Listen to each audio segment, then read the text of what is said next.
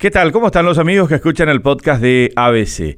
Cada fin de mes, unos 20 mil millones de guaraníes son transferidos desde el fondo de jubilaciones del IPS para tapar un agujero y poder pagar así a los jubilados. Es el tema de nuestro comentario esta semana. Esta maniobra financiera no es nueva, ya que viene desde el año 2020 hasta ahora se comió unos 400 mil millones de guaraníes del fondo para equilibrar la diferencia que existe entre lo que aportamos los empleados y los empleadores para la futura jubilación frente a lo que cada mes tiene que desembolsar el IPS a quienes ya están jubilados. El gerente de Administración y Finanzas del IPS, José Luis Urizar, confirmó esto a través de ABC Cardinal, confirmó que están apelando a esta herramienta que es legal y la están usando desde la pandemia para cubrir la brecha que existe entre la disminución de trabajadores aportantes durante la crisis sanitaria y el incremento que en paralelo se realizó sobre el haber mínimo jubilatorio, que en este momento ya llega al 75%. Urizar le restó dramatismo, sin embargo, a este problema, dijo que el IPS tiene en ese fondo común de pensiones más de 17 billones de guaraníes, unos 2.500 millones de dólares aproximadamente, pero además dijo que según sus estimaciones durante el próximo año ya se va a llegar nuevamente al equilibrio entre lo que se recibe y lo que se desembolsa mes a mes.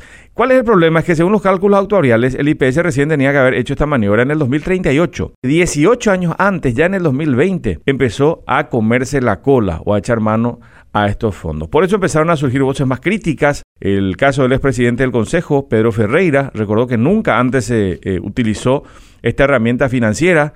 Además, las actuales autoridades del IPC no comunicaron esto, no difundieron masivamente la información, eh, no socializaron esto para que el aportante esté al tanto, escudándose en que supuestamente los documentos están en la web. Para Ferreira, claramente es urgente que los actuales responsables del IPS exhiban el flujo de caja de todos estos años para transparentar el dinero, el manejo del dinero de los asegurados y de los empleadores. Hay, sin embargo, gremios de jubilados y pensionados, asociaciones que ya piden la intervención del IPS, dicen que van a ir al legislativo con esto y la suspensión de funciones de los consejeros para la auditoría exhaustiva que tiene que certificar cómo manejaron el dinero público o el dinero de los empleadores y de los empleados.